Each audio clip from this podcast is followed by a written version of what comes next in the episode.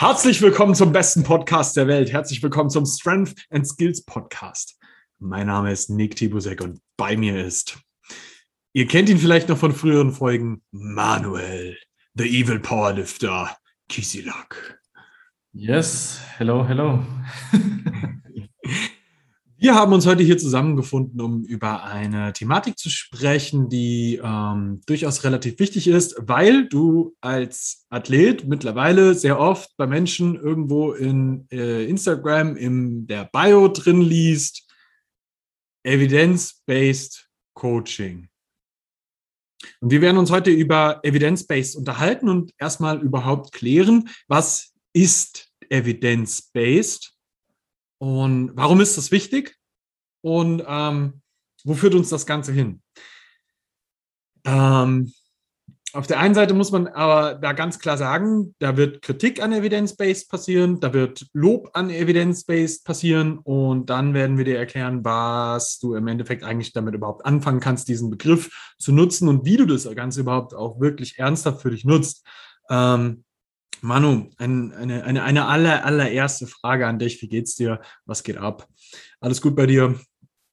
Mir geht's ja sehr gut. Gestern das erste Mal seit Juli nach dem Wettkampf wieder vernünftig gebeugt. Und ja, es riecht nach Pias für die Starts. Und ja, bin gespannt, bin gespannt. Ich freue mich, ich freue mich, ich freue mich sehr darauf. Herrlich.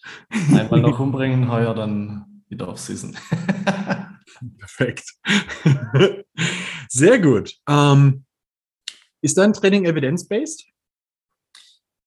Ja, teilweise. Ähm, ich nutze das für mich sehr, sehr stark als Tool, wobei ich auch mittlerweile sagen muss, dass ich sehr, sehr viel intuitiv mache und auch basierend auf Erfahrung. Mm, ich habe vor zwei Jahren sicher auch mich mehr mit Studien auseinandergesetzt, was jetzt nicht bedeutet, dass ich das gar nicht mehr mache, ja, einfach nur sage, okay, äh, heute ähm, habe ich irgendwie Bock auf Sumo Deadlifts, drum kriegst du Sumo Deadlifts und nächste Woche finde ich Incline Bench geil, darum steht jetzt ein Incline Bench drin, ja, sondern das hat natürlich schon auch alles ähm, so seine Basis. Das Ding ist halt evidence-based, bringt dich auf jeden Fall an einen gewissen Punkt und es ist sehr, sehr wichtig und du wirst ohne, ohne den wissenschaftlichen Zugang, also wenn du das völlig vernachlässigst, wird es halt brutal schwer, langfristig auch replizierbare Ergebnisse zu bringen. Ähm, mhm. Warum das so ist, das werden wir uns heute eh noch im Detail anschauen. Und deswegen würde ich sagen, es ist auf jeden Fall evidence-based, also es steckt Wissenschaft drin, aber auch sehr, sehr viel Erfahrung und viel Intuition. Ja, ja, ja. Wenn du jetzt das Wort hörst, so, wie würdest du evidence-based am Ende des Tages erklären? Ähm, evidence-based bedeutet für mich nichts anderes, als wie dass ich Studien als Grundlage habe. Also ich kann das Wort auch so auslegen, based on evidence, also auf Beweisen, also basierend auf Beweisen. Ähm, was für Beweise sind das? Das sind wissenschaftliche Beweise. Heißt, es werden Studien durchgeführt mit gewissen Probandengruppen, das alles in einem kontrollierten Rahmen, weil sonst, ja, wenn ich die Rahmenbedingungen von dem Experiment nicht kenne, dann ist es natürlich ein relativ sinnfreies Experiment, würde ich mal sagen. Ja. Und anhand dessen, das Ganze muss natürlich replizierbar auch sein. Das ist ganz, ganz wichtig. Also replizierbar bedeutet, ich muss das wiederholen können. Also es ist nicht so, dass das jetzt ein einmaliges Ereignis ist, weil, naja, ist halt ein bisschen wenig. Und ja, dann schaue ich mir halt an, was kommt raus, was kann ich erkennen, was sind so die Tendenzen. Dann mache ich viel Statistik und zum Schluss kommt dann halt so eine Aussage raus wie, ja, 85 Prozent Intensität, also 85 Prozent Fmax ist eine gute Intensität für Kraftaufbau zum Beispiel. Ja. ja. Mhm. Okay. Alright, das heißt, am Ende des Tages bedeutet Evidence-Based eigentlich nur in Anführungszeichen. Ähm, es gibt Beweise für etwas, was wir, ich, ich finde, behaupten ist das falsche Wort, aber äh, es gibt für, da, für das, was ich jetzt hier sage, gibt es Beweise. Und die stützen das, was ich sage am Ende des Tages. Und darum mache ich das so und so. Ja, das könntest du in jede Richtung erstmal so grundsätzlich sagen. Das geht ja nicht nur mit Training so, sondern das wäre ja mit allem so. so ja, ja, also ich habe ja auch einen Zugang aus dem Studium, aus dem technisch-naturwissenschaftlichen Studium dazu. Und man muss halt auch so ein bisschen, man muss sich so ein bisschen im Klaren sein, was die Wissenschaft auch macht. Die liefert natürlich Theorien und im Endeffekt sind das alles Modelle.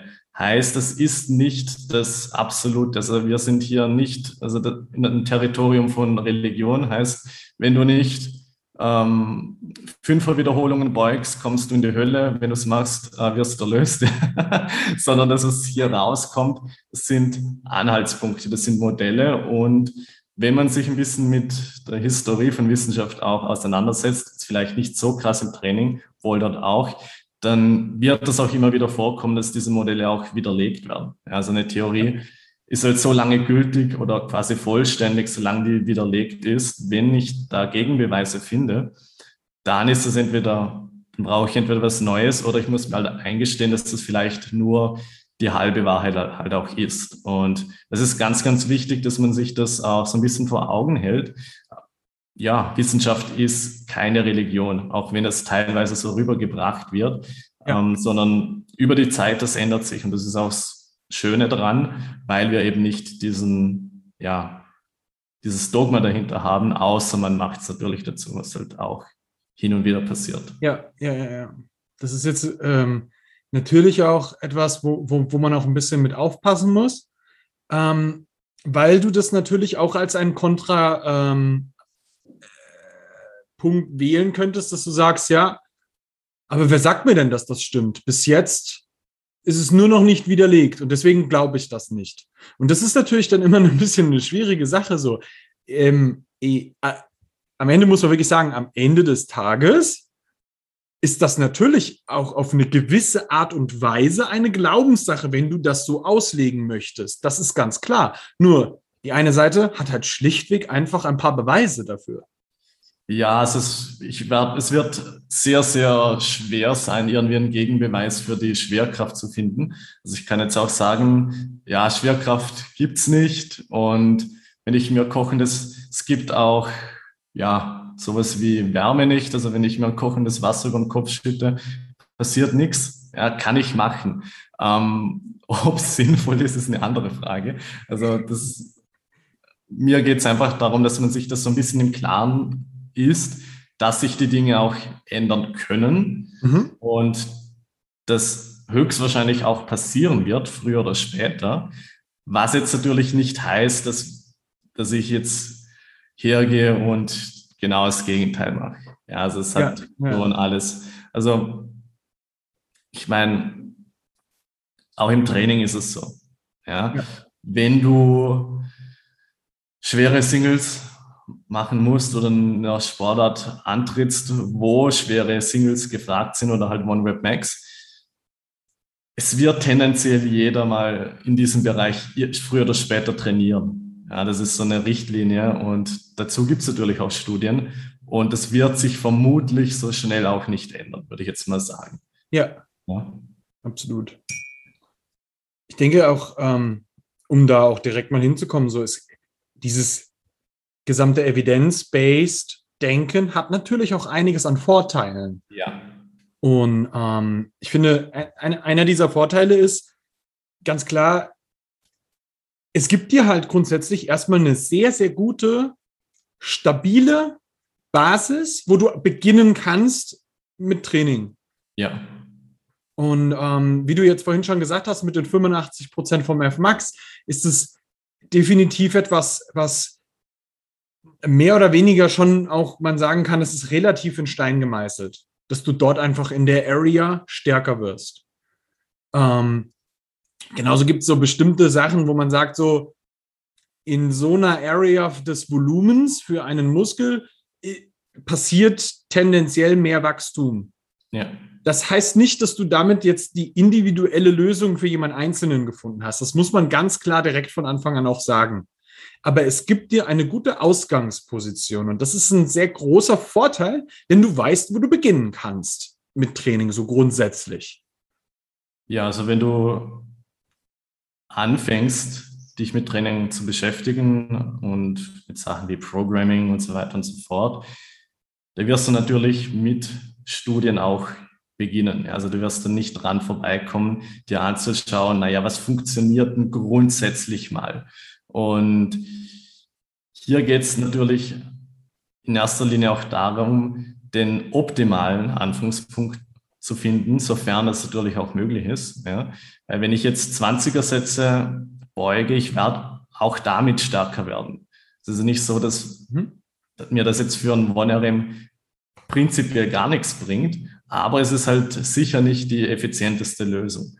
Und Wissenschaft und Studien in dem Fall, ja, das ist ja nichts anderes wie evidence-based, bedeutet halt einfach, okay, ich habe hier einen Standpunkt, der ja erfahrungsgemäß und durch ja, Studien und so weiter auch überprüften, ähm, durch die Überprüfung zeigt das halt eben, dass es gut funktionieren wird. Und mhm. Also für einen Startpunkt, wenn man mit jemandem, wenn man auch einen neuen Athleten bekommt, als Coach oder als Trainer, das, du wirst halt da starten, weil du musst irgendwo starten. Ja, du wirst du natürlich auch anschauen, okay, was hat die Person vorher gemacht, ähm, dass ich da vielleicht schon so ein bisschen rauslesen kann, was wird hier funktionieren. Aber Individualität kann natürlich nicht ab Stunde Null an funktionieren, das ist auch ganz klar. Ja, absolut. Und ähm, ein weiterer Vorteil ist natürlich auch, du vermeidest schon zu einem gewissen Maße jetzt auch so dieses, ja, ich probiere ein Zufallsprinzip aus. Mache ja. irgendwas. Also randomly irgendetwas ausprobieren und mal gucken, ob es funktioniert. Sondern du hast halt, wie eben schon auch gesagt, eine gewisse Grundlagenbasis, wo du weißt, so, okay, in dem größten Teil der Fälle funktioniert das. Genau. Und das, das ist, ähm, glaube ich, erstmal der Punkt. Und es gibt eigentlich so gut wie nie, äh, ähm, wenn es jetzt, nehmen wir jetzt mal mit die 85 Prozent, ich, ich wüsste keinen Non-Responder dazu. Ja. Also habe ich noch nie erlebt, dass jemand, der bei 85 Prozent trainiert, nicht stärker geworden ist. So, das, das, da könnte ich oft meine eigene Erfahrung mit reinbringen, wo ich sagen muss so, ey, das ist noch nie passiert. So, wer da trainiert, wird stärker. Grundsätzlich erstmal. Und ähm, das, das ist schon mal etwas, wenn du dieses grundlegende Wissen hast, dann fängst du auf jeden Fall schon mal nicht zu leicht an und auch nicht zu schwer. So fährst dich nicht vor eine Wand. Ne? Das, das sind, glaube ich, Sachen, wenn, wenn man sich da ein bisschen am Anfang mit beschäftigt, hat man eine gute Grundlage und das ist halt aber auch das wirklich Wichtige an der Sache. Ähm, es gibt natürlich auch neben diesem, dieser Grundlage, die du dadurch hast, natürlich auch jetzt ähm, gewisse Strategien, die dann auch erprobt wurden. Also es ist jetzt nicht nur so, dass man sagt mit 85 Prozent und so, sondern du kannst auch zu, zu einigen anderen Sachen natürlich jetzt auch noch ein bisschen was ähm, an Wissen sammeln, dass du sagst zum Beispiel, äh, bestimmte Peaking-Strategien funktionieren in der Regel relativ gut. In der Regel funktioniert es für sehr, sehr viele Leute, dass sie nach drei, vier Wochen in etwa in einen Deload gehen. Das ist nicht für jeden immer so, aber in der Regel kannst du grundsätzlich erstmal davon ausgehen, dass das so sein wird. Ist dann wiederum was, wo, wo du ganz klar sagen musst, so, je nachdem, wie du auch den Blog geplant hast. Aber es kann dir natürlich passieren, dass du jemanden hast, der dann sagt, ich bin nicht im Arsch. Obwohl der hätte, es hätte passieren müssen. Ja. Und dann siehst du auch wieder, okay, das kann auch immer anders sein. Aber grundsätzlich hast du bei den meisten Menschen eine gewisse Tendenz zu gewissen Dingen hin.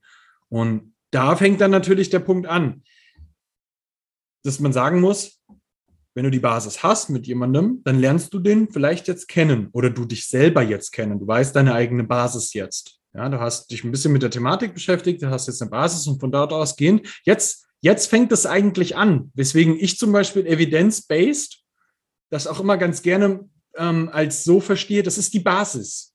Ja. Und von hier aus gehen wir jetzt weiter. Und jetzt müssen wir am Ende des Tages halt auch ein bisschen nachschauen, okay, wie funktioniert das denn für dich? Weil ein großer Nachteil von dem Ganzen ist, das ist immer gemessen an einer größeren, breiteren Masse. Ja.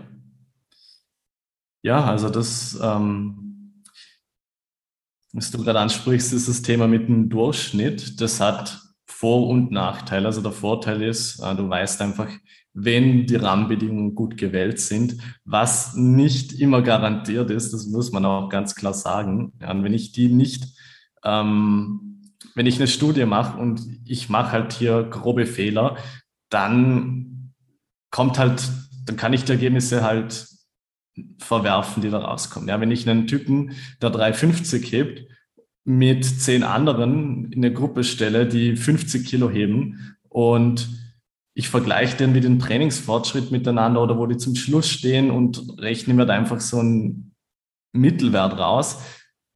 Ja, gut, das sind komplett verschiedene Probandengruppen auch. Mhm. Und wenn ich die Rahmenbedingungen halt nicht korrekt habe, dann ist die Studie halt einfach wertlos. Das muss man auch ganz klar sagen. Ähm, wir gehen jetzt natürlich davon aus, dass es sinnvoll durchgeführt wurde und hier gilt ganz klar, es wird schon für die meisten Leute, die in diese Probandengruppe mit reinfallen. Ja, das ist ganz, ganz entscheidend.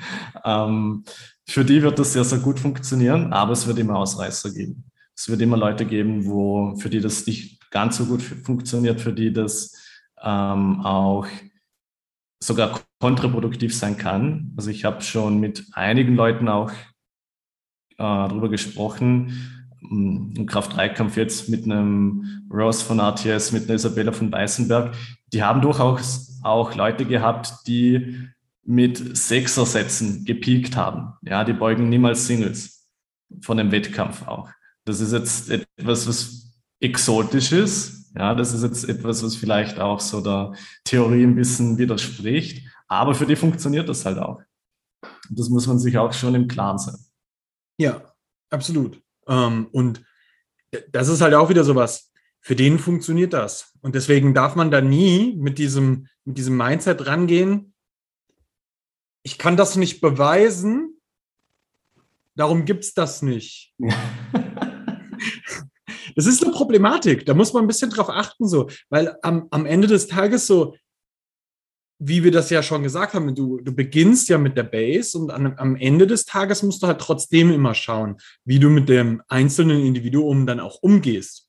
Ja, also jetzt als zum Beispiel, ich bin auch jemand, der fantastisch auf mehr Wiederholungen respondet, wenn es zum Beispiel um Kniebeugen geht. Mhm. Wenn es um schwere Dipsätze geht, bin ich richtig scheiße. Voll vergessen. Ja, da, das, das, viele Wiederholungen bringen mich komplett raus. Das, das geht, das funktioniert für mich nicht gut. So, obwohl ich viele Wiederholungen kann, was auch wieder eigentlich nicht dafür sprechen würde, weil Muskelfaserverteilung obviously in diese Richtung anscheinend zu, da zu sein scheint. Und trotzdem funktioniert es für mich nicht besonders gut. Und das ist ein sehr interessanter Part, dem, der aber nur wie individuell für mich so ist. Und das aber auch nur, weiß ich auch nur über dann halt auch einige Jahre Erfahrung mit mir selber. dann kennt man sich halt mit der Zeit irgendwann so. Ja. Ähm, das, das ist ein recht wichtiger ähm, äh, Part, dass man für sich selber dann auch ein bisschen feststellt, so, okay, ich habe hab da jetzt was dazu gelesen und so. Ich habe jetzt geschaut, so, okay, das und das müsste es sein. Aber ich habe auch kennengelernt, okay, auf der einen Seite, das müsste so sein, aber für mich funktioniert was anderes auch wirklich sehr, sehr gut. Bin ich vielleicht ein Ausreißer? Und das ist nicht, dass du jetzt im Generellen ein Ausreißer wärst, sondern vielleicht ist das auch nur für diese eine Sache so. Ja, ja es, es ist super wichtig, wenn du etwas für dich gefunden hast, wo du merkst, es funktioniert auch besser, als vielleicht die Theorie der weiß machen möchte, dann ist es sehr, sehr sinnvoll, dass du auch dabei bleibst. Das ist ganz entscheidend. Mhm. Was jetzt aber absolut kein Argument ist, zu sagen, ja, ich werde damit irgendwie stark, das muss, auch, das muss automatisch auch der richtige Ansatz sein. Also es gibt viele Leute, die nicht ähm, wegen ihrem Plan stark werden, sondern trotz ihrem Plan. Die trainieren komplette Scheiße und es geht halt trotzdem was weiter. Ja, wenn ich einen, wenn ich mir einen Eddie Hall zum Beispiel anschaue, der mit 14, 15 als Schwimmer schon seine 90, 100 Kilo hatte und ja, wenn ich dem eine Handel hinlege, kann man. Und das ist auch immer so die Krux so ein bisschen an der Sache, nur weil jetzt etwas auch gut funktioniert. Also es geht in beide Richtungen. Nur weil die Theorie sagt, okay, das ist jetzt äh, gut, muss es nicht automatisch heißen, es ist für dich das Optimum und nur weil etwas für dich funktioniert, muss nicht heißen, dass das Ganze auch replizierbar ist. Das ist ganz, ganz wichtig. Das ist so der entscheidende Part. Ähm, vor allem, wenn wir jetzt darum sprechen, andere Leute stärker zu machen, weil da ist es natürlich schon sehr, sehr entscheidend, dass ich Ergebnisse auch replizieren kann. Wenn ich jetzt nur auf mich als Athlet schaue und ich weiß, okay, das funktioniert für mich und ich bin da mit Scheuklappen unterwegs und schaue wieder nach links, nach rechts, kann funktionieren. Wenn du damit Erfolge hast, dann ja, Gratulation. Wenn du das dann aber auf andere Leute anwendest, das wird sehr, sehr schnell schief gehen. Das ist eine Thematik, die super interessant ist, weil du wirst sehr, sehr oft heutzutage mittlerweile durch Social Media auch mit absoluten Ausreißern in ihren Disziplinen ähm, konfrontiert, die dann sagen, das hier ist meine Methodik, damit bin ich so stark geworden und jeder glaubt sofort so, damit werde ich auch so stark. Ja wir haben da tatsächlich oft die Problematik, dass wir erstens nicht wissen, ob das wirklich für jeden funktioniert. Und zweitens kommt hier auch mit zum Tragen, ist der Typ aufgrund dieser Tatsachen, die er da wohl gemacht hat, stark geworden oder trotzdem so stark geworden. Ja. Du kannst in der Regel davon ausgehen, dass Leute, die Weltklasse-Niveau haben, die bringen halt einfach andere Voraussetzungen mit als der generelle Part der Menschheit in dem Punkt so die sind halt äh, gewisse Ausnahmetalente in bestimmten Bereichen.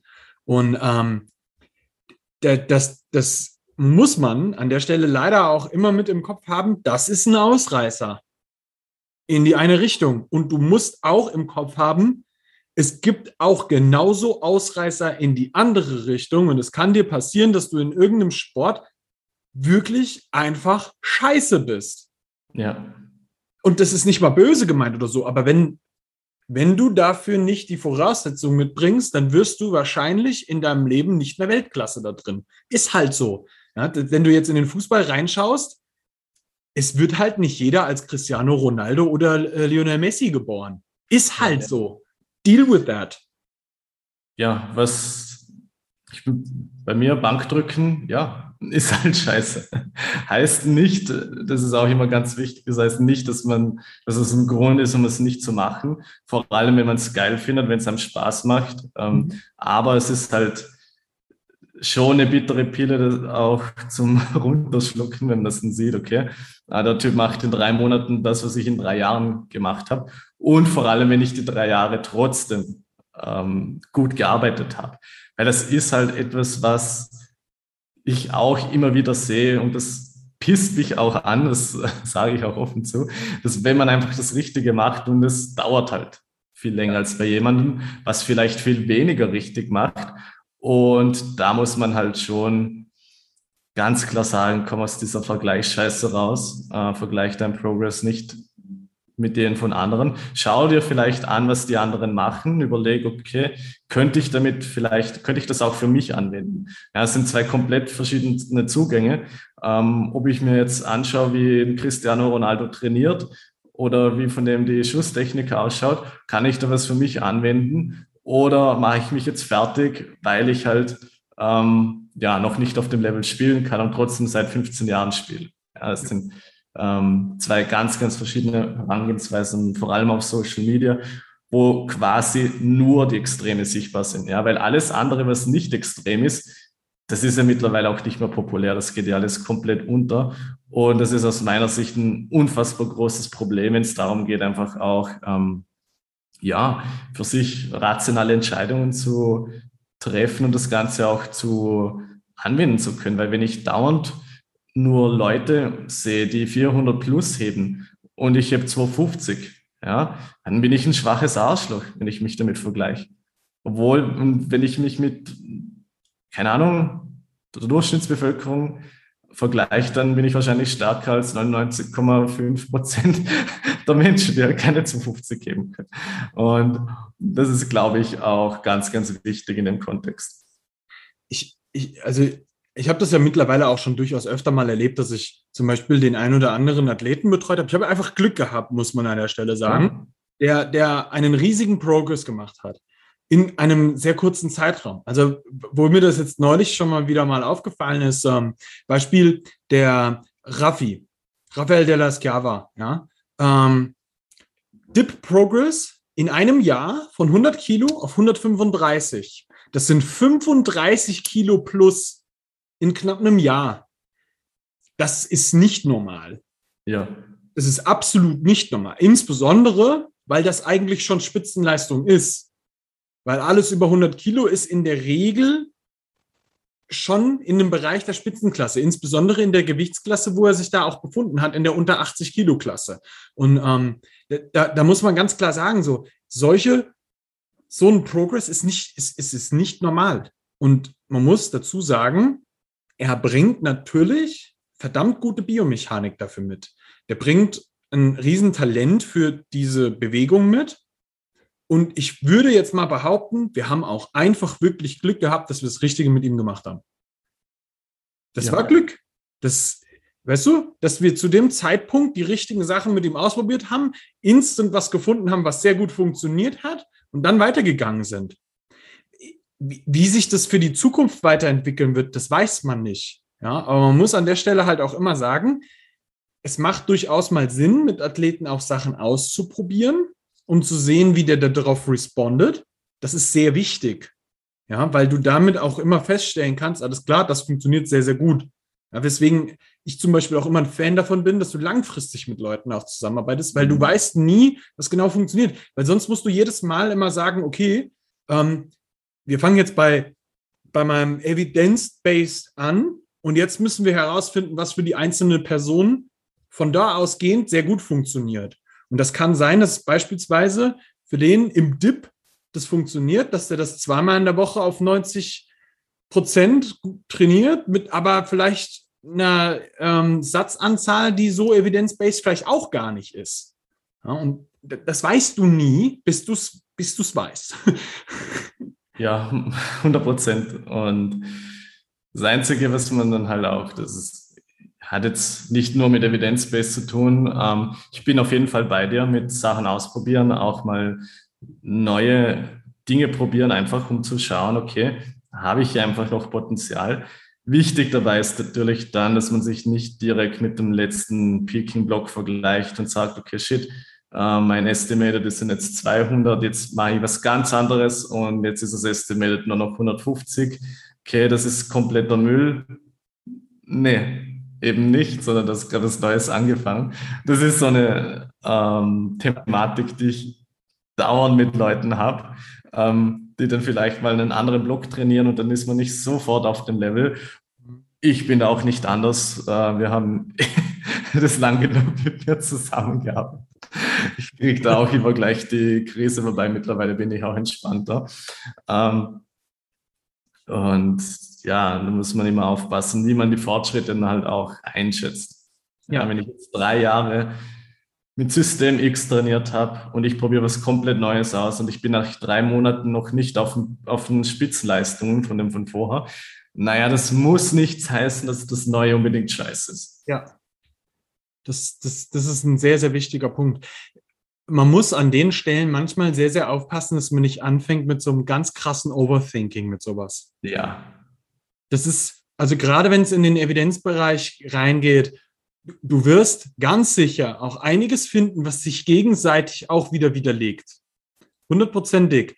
Wichtig ja. ist, bei sowas immer ein bigger Picture im Kopf zu behalten. Was ist denn so die Tendenz? In welche Richtungen können oder in welche Tendenzen gehen denn verschiedene Bereiche und warum ist das so? Das ist der, der vielleicht eher wichtigere Part, dass man da ein bisschen mit einem kühleren Kopf dran geht und sich ein bisschen anschaut, okay, was sind denn die Hintergründe? Warum ist denn das so? Ja, warum habe ich vielleicht, dass Leute mit dem und dem Volumen total krass responden und dann guckst du dir die Probandengruppe an und es sind tendenziell eher Trainingsanfänger. Und wenn du jetzt zum Beispiel, also das ist auch ein Erfahrungssatz von mir, den ich den, wo ich vorher mir nie Studien zu, durchgelesen hatte, aber dann irgendwann kam, glaube ich, irgendwas dazu raus. Trainingsanfänger vertragen einfach ein höheres Volumen als Leute, die ein bisschen fortgeschrittener sind. Aber das ist an, am Ende des Tages meistens auch recht logisch, weil du einfach mehr Gewicht bewegst und dann bist du mehr im Arsch. Ja, auch mit einer Frequenz. Ne? Ich habe vor ich hab 2016 dreimal die Woche ähm, gebeugt bis ans Verrecken. Wenn ich das halb mache, bin ich nach zwei Wochen tot. Ja, das funktioniert irgendwann nicht mehr, je weiter du fortschreitest. Und das ist auch ein wichtiger Punkt, dass man das im Kopf hat, dass sich solche Sachen auch verändern. Du kannst mit jemandem, der jetzt, also jetzt du zum Beispiel auch, als, als, als Powerlifting-Coach eher tendenziell, ja, oder vielleicht mit einem Ansatz mehr in die Richtung. Völlig ja. egal. Wenn du jetzt jemanden hast, der ein bisschen mehr fortgeschritten ist, du kannst dem nicht das Volumen geben wie jemanden, der eher am Anfang steht. Auch wenn ihr beide, also wenn ihr neu anfangt und der ist, du willst bei beiden den, den Evidence-Based Ansatz anfangen. Da muss man den Schritt schon weitergehen. Die Person wird das nicht aushalten. Ja, also es ist, es ist sehr, sehr wichtig, weil je fortgeschrittener ich werde, desto schwieriger finde ich es auch, äh, wirklich relevante Studien dazu zu finden. Weil wenn ich jetzt Wettkampfathlet bin und ich habe eine Studie mit Anfängen, das ist wieder das Thema mit, mit der Probandengruppe. Ist dieses Zeug überhaupt für mich relevant? Das ist der wichtigste Punkt hier eigentlich. Ist das Ganze überhaupt entscheidend für mich? Ja, weil wenn ich komplett Anfänger bin und ich schaue mir äh, Studien an, die mit Weltklasse Powerliftern durchgeführt wurden, es trifft halt einfach auf nicht, nicht auf mich zu. Ja, und umgekehrt genau das Gleiche. Wenn ich ein fortgeschrittener Athlet bin und ich schaue mir an, okay, der macht diese Zuwächse und hat da an der Beinpresse trainiert an der, in der Studie an der Leg Extension. Warum? Naja, weil ich da halt die Quads gut isolieren kann. Es hat halt einfach null Relevanz für meine Kniebeuge. Und ähm, das ist sehr, sehr wichtig. Und ich finde es auch interessant, dieses Beispiel mit dem Volumen, wo sich einfach auch Erfahrung und Wissenschaft teilweise so ein bisschen widerspricht, weil eigentlich brauche ich ja, je fortgeschrittener ich bin, ich muss tendenziell eigentlich mehr machen. Ja? Ich muss tendenziell mehr reizauslösende Sätze reinbringen, also so definiere ich das Volumen mal, ähm, als wie bei einem Anfänger. Und trotzdem muss ich einfach viel, viel mehr aufpassen. Wenn der Anfänger jetzt äh, fünf Sätze zu viel macht, naja gut, nehmen wir halt nächste Woche ein bisschen runter, ist ja egal. Ähm, wenn mir das passiert, wenn ich fünf Sätze zu viel hebe die Woche, gut, dann tschüss. und und, und das, das ist ein ernsthaftes Problem. Ja. Das, das, das, das habe ich halt auch sehr stark jetzt über die Jahre gelernt, weil sich ja gerade jetzt in, in der Kali-Welt, die ist ja noch sehr jung. Ja. Das heißt, die entwickeln sich gerade alle weiter. Das heißt, jetzt gerade entwickelt sich eine, eine, ein Part von Leuten zu was, ganz viel von diesen Sachen, dazu gibt es keine Evidenz derzeit. Du kannst nicht evidence-based in dem Bereich trainieren, weil es keine gibt. Vor allem nicht als, als, ähm, als, als jemand, der sehr, sehr fortgeschritten ist. Hm. Weil ein Muscle-Up ist nicht erforscht. Da gibt's nichts zu. So, also, und wenn, dann halt wirklich so low, dass du das nicht ernst nehmen kannst. Und das, das ist ein Riesenproblem an der Stelle. Du kannst natürlich versuchen, dass du zum Beispiel ein paar Sachen ähm, aus anderen Sportarten heranziehst, um gewisse Erfahrungswerte aus diesen Studien zu ziehen. Aber es ist derzeit nicht so, als ob du wirklich sagen könntest, und das hier können wir halbwegs in Stein gemeißelt sagen für diesen Sport zum Beispiel. Im ja. Powerlifting haben wir einen kleinen Vorteil. Der Sport ist ein Ticken älter, dazu ist viel mehr da. Wobei man sagen muss, auch hier, gewisse Regeln sind immer gleich. Die gelten für den gesamten Kraftsport. Das ja. ist schon auch wichtig. Ja, also das ist sehr perfekt auf den Punkt gebracht. Ähm, wenn ich jetzt einen Dip auf On-RM trainieren möchte, naja, dann ist das, was für eine Bench an Volumen, Intensität und so weiter ähm, funktioniert. Das ist jetzt nicht super spezifisch, eh klar, aber es ist auch nicht völlig irrelevant, weil ich kann mir dann natürlich schon auch anschauen, okay, das wird wahrscheinlich in ähnliche Richtung gehen. Ich muss halt ausprobieren. Ja, da sind wir wieder an diesem Punkt. Ich muss ausprobieren, wie funktioniert das. Und wenn ich das mit 20 Leuten gemacht habe, naja, dann werde ich halt auch hier die Muster erkennen. Und es wird diese Abweichung geben, ganz klar. Nur wenn ich halt, halt Maximalkraft ist halt Maximalkraft. Und Ausdauer ist Ausdauer. Da, da gibt es einfach gewisse Regeln und ja. ja. Und es gibt auch hier verschiedene Ansätze. Wenn du Mike Tuschira im Powerlifting jetzt mit äh, Boris Scheiko vergleichst, die beide ähm, Athleten auf Weltklassenniveau in einem gleichen Sport haben, sind zwei komplett andere Ansätze. Ja, wenn du eher so Mike Tuschira, AP und alles äh, schön gewohnt bist und du schaust ein Programm von Boris Scheik an, dann ist der erste Eindruck vielleicht, naja, was hat das jetzt mit Kraft-3-Kampf zu tun? Ja, aber von dem die Leute äh, räumen auch ab. Also das ja.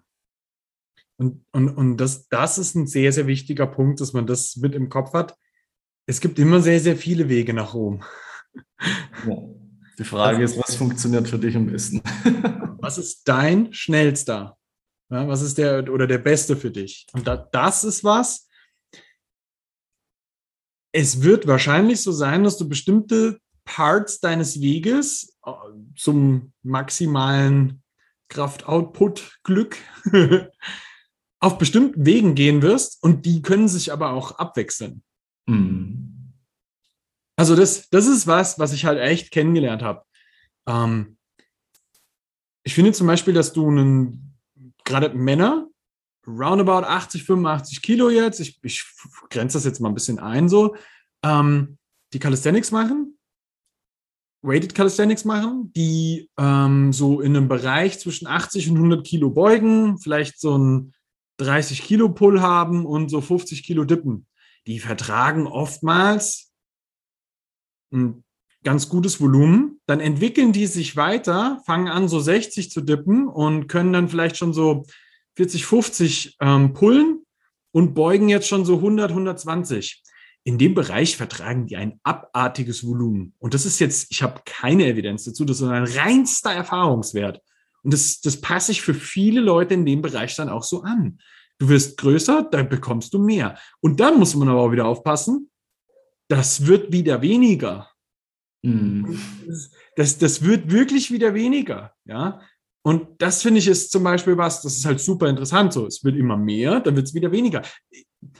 Ob das jetzt für die Zukunft so sein wird, dass die dann wieder mehr Volumen fahren können, kann ich dir noch nicht sagen, weil so weit sind wir noch nicht.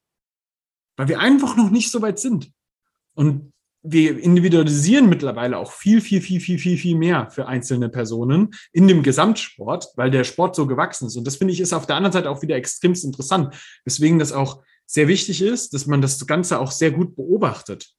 Ähm, was in deinem Sport so äh, funktioniert, welche Strategien für, viele Leute angewendet werden. Und auch natürlich, ich glaube, das hast du im Powerlifting deutlich mehr. Du hast krasse Ausreißer, aber du hast eine sehr starke Mittelbase. So, ich sag jetzt mal, da gibt es ganz viele Leute mit einer Note 2, ähm, was sehr stabil und sehr stark ist. Ein paar Ausreißer mit einer Note 1. Und dann kannst du dir angucken, was sind denn die ganzen verschiedensten Strategien, die die gemacht haben, um eine Note 2 zu bekommen. Und das ja. ich, ist das, wo es dann wirklich interessant wird, weil der, je größer der Sport ist, desto mehr ist er seine eigene Studie. Und ja. da wirst du immer Ausreißer haben, die auf der einen Seite vielleicht nicht so gut sind und auf der anderen Seite total krass sind. Aber was ist das, was die generelle Masse der Menschen macht? Und da muss man auch wieder aufpassen, weil du hast natürlich dann auch immer irgendwelche Leute, die gewisse Trends bilden zu gewissen Zeiten. So das, ich finde, im Bodybuilding siehst du das recht viel. So, da gab es die Phase, wo alle auf unglaublich viel Volumen gegangen sind. Jetzt gerade ist oft so diese Diskussion zwischen Volumen und Intensität. Wie wichtig ist das? So, und da hast du gewisse Trendsetter, die bestimmten Modellen sehr, sehr folgen. Keins davon ist falsch. Ja, ich finde es teilweise, also das du ansprichst, ich finde es teilweise schon interessant, wenn man auf die Idee kommt, okay, ich äh, ändere jetzt meinen Ansatz von heute auf morgen. Ähm, klar, ich probiere andere Sachen aus. Ähm, ja, ist ein interessanter Punkt auf jeden Fall. Und ich gebe da auch für die Gerichte, je mehr Leute ich habe, umso mehr werde ich auch diese ähm, ja, gute Base auch haben an Leuten, wenn ich mir jetzt Kraft-3-Köpfe in Österreich auch anschaue. Ja. Da bist du in der 83er mit einem 600er Total halt nichts Besonderes mehr. Das war 2017, 2018 noch ganz anders. Ähm, und auch, und es wird sich auch weiter in die Richtung entwickeln. Ich werde mir Ausreißer haben, also ich werde im, oder ich werde weiterhin Ausreißer haben, sagen wir mal so, die, ja, die wird es weitergeben, aber es ist jetzt nicht so wie, ich kann mich noch erinnern, 2019, wo wir auch zusammengearbeitet haben, da war es im Kali so, es gab irgendwie so drei, vier Leute, die komplett ausgerastet sind, dann kam ewig lang nichts mehr. Und dann kam so die Masse, was ich halt auch so mitbekommen habe, es gibt mittlerweile halt auch sehr, sehr, es ist halt auch mittlerweile nichts Besonderes mehr im Weight Kali 200 zu beugen, ja, also in Deutschland oder in Österreich. Ja. Und das war halt 2019 auch noch was ganz anderes. Und ja. da kriegt man halt auch mit, wenn das Ganze wächst, das verschiebt sich natürlich immer weiter nach oben. Ja, absolut. Und, und, und das ist halt das, das sehr Interessante am Ende des Tages. Aber man muss an der Stelle halt auch wieder sagen, je krasser das sich nach oben verschiebt, desto mehr musst du halt auch wirklich darauf achten, dass du Sachen für Leute individualisierst. Ähm, und desto mehr musst du halt am Ende des Tages halt auch wirklich schauen, okay, wie bringe ich diese Evidenz, die ich habe, dieses Grundlagenwissen, das ich über den, den Sport, den Kraftsport im Generellen habe, mit einem gewissen Erfahrungswert zusammen? Und der Erfahrungswert ist unfassbar interessant, weil das ist etwas, wo ich sagen muss, ich habe in diesem Sport gestartet, da war evidence-based überhaupt zero relevant. So, das, das gab es nicht zu dem Zeitpunkt. Und da war nur Erfahrung der Punkt. Das hat sich dann irgendwann geändert. So 2016, 2017 fing das an, dass dann das mehr und mehr aus anderen Kraftsportbereichen mehr so reingedroppt ist. Und dann der Sport selber sich auch ein bisschen mehr entwickelt hat in die Richtung, dass Leute einfach angefangen haben, den Sport generell ein bisschen intelligenter zu gestalten. Hm. Was, was eine absolut positive Entwicklung ja. ist. Ähm, und trotzdem siehst du oftmals so diese Gefahr, dass du auch ganz viele Leute hast, die zu stark wiederum in die äh, Richtung gehen. Erfahrungswert ist alles. Und das ist auch nicht der Punkt. Das ist sau wichtig, dass man das mit im Kopf hat.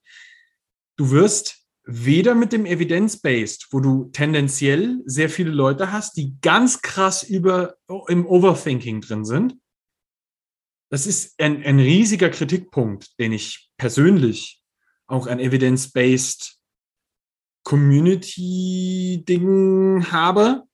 Du hast ganz viele Leute, die halten sich nur daran fest und individualisieren zu wenig. Und das sind oft Leute, die selber auch in dem Sport nicht so erfolgreich sind. Kann man das so sagen?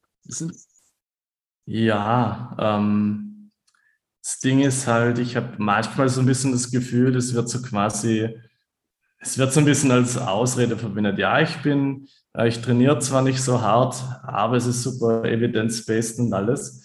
Und hier ist natürlich die Frage, hm, wo ist so der Punkt, an dem, die, an dem der Nutzen einfach abnimmt. Ja, wenn ich mir jetzt 17 Studien über Kreatin reinziehe und da jetzt ewig viel Zeit reinstecke und auch das den Leuten sage, ja, du musst das genau so und so und so machen. Wie groß ist denn da, wie groß ist denn da noch der Nutzen von dem Ganzen? Also es gibt hier auf jeden Fall auch so einen Punkt, wo ich jetzt einfach mal sage, okay, es hat auf jeden Fall seine Berechtigung. Also Wissenschaft hat aus meiner Sicht jetzt immer eine Berechtigung ähm, mhm. und das sollte man auch weiter pushen. Absolut. Aber wie weit bringt es mir was? Genau. Ja. Das, das, das, ist nämlich der Punkt. Also es, es darf nicht in das nur Wissenschaftliche abdriften. Und genauso darf aber auch der Erfahrene nicht in nur die Erfahrung abdriften, ja. sondern muss immer mit im Kopf haben, hey, es gibt bestimmte Sachen, die sind ziemliche Grundlagen. Und was ich da so immer so ein bisschen schwierig finde, ist, ja, du kannst alles hinterfragen. Du kannst immer alles hinterfragen. Und das ist gut, dass du auch Sachen hinterfragen kannst. Aber bei manchen Punkten darf man auch einfach mal akzeptieren, wenn da jemand sagt, das ist halt so. Ja. Und es ist sehr wichtig, dass man weiß, welche Punkte diese Punkte sind. Das ist es, ja. ja, ja. Wenn du jetzt beispielsweise zu Kreatin, das ist ein wunderschönes Beispiel, Manu, ähm, die Studienlage anschaust, dazu gibt es über 1000 Studien. Und die generelle Meinung zu Kreatin ist, es bringt dir was. Dann kann man zu diesem Punkt wirklich sagen, das ist halt so. ja, hm. Kaloriendefizit wird auch dazu, dafür sorgen, dass du halt Fett verlierst, wenn du jetzt nicht irgendwelche Krankheiten hast. Aber kann man jetzt auch sagen, okay, ich suche möglichst viele Gegenbeweise. Ähm, wenn ich keine finde, dann ist es halt schon auch sehr, sehr wahrscheinlich, dass das schon auch der Wahrheit entspricht. Also die absolute Wahrheit gibt es mein, meiner Sicht jetzt nicht unbedingt, aber ich kann das schon sehr, sehr stark auch einschränken. Ja, ja.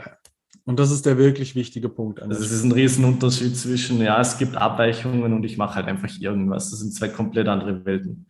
Oder ich hinterfrage einfach. Und es gibt ein, auch einen Riesenunterschied zwischen, ich suche nach Gegenbeweisen, was auch sehr, sehr viel Sinn macht. Ja, also ich bin ein Riesenfan davon, dass man Dinge auch aus mehreren Blickwinkeln sieht und nicht nur, okay, ich habe dieses eine Ding und ich schaue keinen Millimeter nach links und nach rechts. Das finde ich ist komplett von Arsch.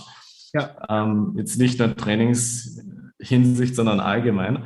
Ähm, aber wenn ich jetzt, äh, ja, wenn ich jetzt einfach irgendwas nur mir aus dem Hut zaubere irgendwie und ja, kann man dann halt schon auch hinterfragen, welche Relevanz das hat. Also es geht in beide Richtungen. Absolut. Ja. Also was, was man halt auch sagen muss an der Stelle ist halt auch, es gibt ganz oft auch Sachen, die dann zum Beispiel, wenn du dir jetzt ähm, sehr erfahrene Leute in bestimmten Sportbereichen anschaust, die haben zu manchen Sachen vielleicht keine Evidenz. Mhm. Und die machen das aber schon selber seit zehn Jahren so. Und zehn Jahre später wird auf einmal per Studie bewiesen, ja, das scheint wirklich so zu sein. War das vorher nicht wahr, was derjenige gemacht hat? Ja, also das ist auch so ein Nachteil so ein bisschen. Äh, wenn ich mich jetzt darauf fokussiere, ich mache nur Sachen, die bewiesen sind. Naja, wie oft ist die Evidenz halt auch hinterher? Ja, hinter Praxis hinterher. Und das ist ein Riesenproblem. Wenn du jetzt in zehn, Studi in zehn Jahren irgendwelche Studien zu Calisthenics machst, warum auch immer, oder wenn es dir dann mal geben wird. Und die bestätigen dann, ähm, ja, es ist gut für Dips, wenn ich Dips mache. ähm, ja, heißt es, ich darf bis zu dem Zeitpunkt keine Dips trainieren, das ist halt auch Quatsch. Ja. Also man kann hier unfassbar viel auch philosophieren. Ja. Also man, man muss am Ende des Tages halt sagen, einen gewissen Hausverstand darfst du immer mitbringen. Das ist, glaube ich, eine sehr, sehr wichtige Regel, die du dir da äh, immer hinter die Ohren schreiben kannst. Ähm, du nimmst die, die Evidence-Based Sachen immer als eine Grundlage, baust aber von dort ausgehend das fürs Individuum, was fürs Individuum am besten funktioniert. Und nicht, was du möchtest, was für den am besten funktioniert, sondern ja. das, wo du für dich selber merkst, was für den am besten funktioniert. Und das ist der wichtige Punkt, weil damit bildest du die Evidenz dafür, dass das für den funktioniert weil du einfach Beweise sammelst, dass das funktioniert, weil ihr habt das gemacht und offensichtlich hat er Fortschritt. Und dann hat das funktioniert. Dann ist das seine Evidenz. Und das ist sehr, sehr wichtig. Ja? Und dann kannst du dir halt anschauen, hat das sehr gut funktioniert, also über dem Durchschnitt, dann solltest du es definitiv beibehalten. Hat das im Durchschnitt funktioniert, dann könnte man schauen, ob man es vielleicht austauscht und, und, und etwas anderes Neues ausprobiert. Wenn es unter dem Durchschnitt liegt, tauscht es definitiv aus. ähm, und, und, und dann kannst du halt schauen. Ne? Und beschäftige dich auch immer mit, warum hat das funktioniert. Mhm. Ja, wenn du jetzt beispielsweise ähm, die ketogene Diät nimmst, warum funktioniert das für viele Leute? Weil sie ein Kaloriendefizit fahren. Das ist die Grundlage dazu. Hätte das mit einer anderen Art der Diät funktioniert, meinetwegen mit einem veganen Lifestyle, ja, in einem Kaloriendefizit. Ja. Bin ich stärker geworden mit 85 Prozent vom F-Max? Ja. ja. Wäre ich stärker geworden mit 60 Prozent? Vermutlich weniger. Und das ist ganz, ganz, ganz, ganz wichtig, dass man ähm, für sich selber die, die Beweise immer sammelt, das Ganze hinterfragt, warum hat das funktioniert, ja? und dann austauscht, was nicht gut funktioniert hat und ausprobiert, was besser funktionieren könnte, für die Sachen, die noch nicht gut funktionieren. Und wenn du dabei Hilfe brauchst, dann kannst du dich gerne an den Manu und an mich wenden, denn Manu, wo erreichen wir dich? Am einfachsten auf Instagram einfach unter Manuel-Kiselak. Ja. ja. Mich erreichst du auf Instagram mit Nick underscore Tibu. Das war, das war die perfekte Überleitung dazu. Ich glaube, wir haben einen schönen Schluss gefunden. Ähm, ich danke dir fürs Zuhören. Vielen, vielen Dank. Wenn dir diese Thematik gefallen hat, bitte lass uns das gerne wissen. Teil das mit den Menschen, wo du glaubst, dass, dass sie das auch mal hören sollten. Weil ich glaube, dass das doch auch durchaus für viele Menschen eine sehr, sehr relevante Thematik sein kann. Und ähm, wenn dir generell solche Thematiken ähm, ja einfach gefallen, dann lass uns das wissen, dass wir mehr in diese Richtung auch gehen können. Ähm, was wir, was wir durchaus geplant haben, aber was, wenn, wenn, wenn es dir gar nicht gefällt, dann wäre es auch doof. Deswegen lass uns das wissen als Zuhörer. und ähm, ich wünsche dir einen fantastischen Tag, ein gutes Training und viel Spaß beim evidenzbasierten Training, das du mit deiner Individualität füllst. Bis zur nächsten Episode.